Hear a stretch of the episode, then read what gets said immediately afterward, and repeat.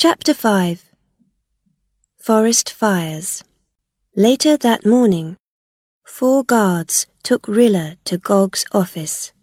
His face looked tired, and his eyes were red. Leave us, he said to the guards. Then he looked at Rilla. Tell me about Kiah. When did you first meet him? Is Zadak his friend? What do they talk about? Rilla looked down at the floor and said nothing. Come on, tell me, Gog said angrily. He waited, but Rilla said nothing. Tell me about Zadak then. Your father and Commander Zadak were friends. Now you're talking to Zadak about the AOL. I know that. What is Zadak saying? Why? Why do you want to know about Commander Zadak? Rilla asked. I'm asking the questions, not you, Gog said. Did you see Zadak yesterday?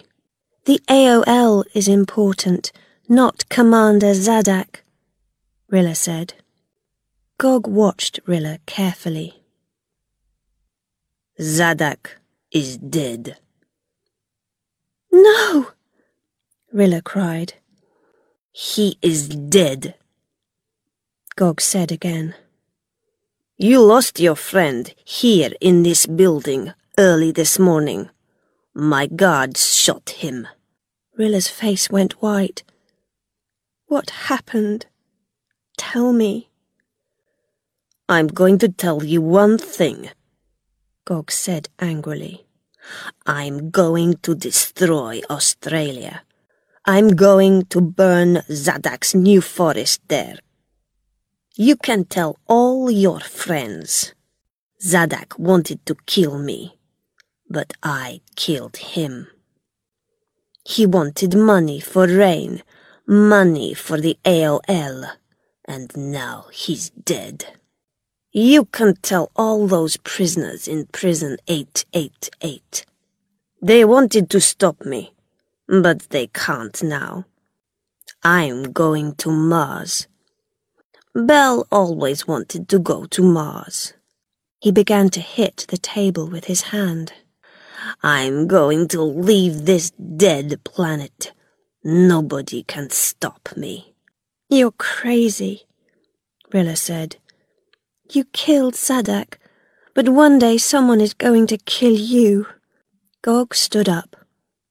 His face was tired and he looked ill. Be quiet, he said. Guards, take her away. Back to 888. The guards came in and took Rilla out. What happened? she asked them. Commander Zadak is dead. Why is Gog angry? The guards said nothing, but after they returned to the gate of 888, a guard said to Rilla very quietly, Bel is dead. Zadak didn't shoot Gog, but he shot Bel before the guards shot him. A guard took Rilla into the prison, and soon she was with Kiah again. What happened? Kiah asked. Tell me. Rilla put her hands over her face and began to cry. Zadak is dead, she began. He didn't kill Gog. He killed Bel before the guards shot him. And now Gog is going to destroy Australia. Kiah sat down on the floor next to Rilla. His face was sad. Don't cry he said quietly. Three or four prisoners came across the room. What's the matter? they asked. Zadak is dead, Kiah said. But Bel is dead too. What's going to happen next? Someone asked. But nobody answered. The next afternoon, Captain Seru's brother took Kiah and Rilla to a little room at the back of the prison. They sat down, and five minutes later, Captain Seru arrived. Nobody smiled. You are right, Captain, Kiah said. Gog sent us to prison because we told him about the holes in the AOL. Seru smiled. You were right, Kiah, she said. Those satellite numbers were very bad. I began to tell Gog, but he didn't listen to me. Would you like some coffee and some sandwiches? Seru's brother asked. Yes, please, Seru said. I'm hungry. She looked at Kiah and Rilla. Things are very bad. What's happening? Rilla asked. You know about Zadak and Bel? Yes, Gog told Rilla yesterday, Kiah said. Seru smiled, but her eyes were not happy. Gog talked to me this morning, she said. Her brother came in with the coffee and sandwiches and Seru began to eat. Gog wants to know about Zadak and about you, she said. He's going to kill us all, I think, before he goes to Mars. Suddenly, Rilla felt ill. I can't eat now, she cried. But she took some coffee and began to drink. Let's get out of here, she said.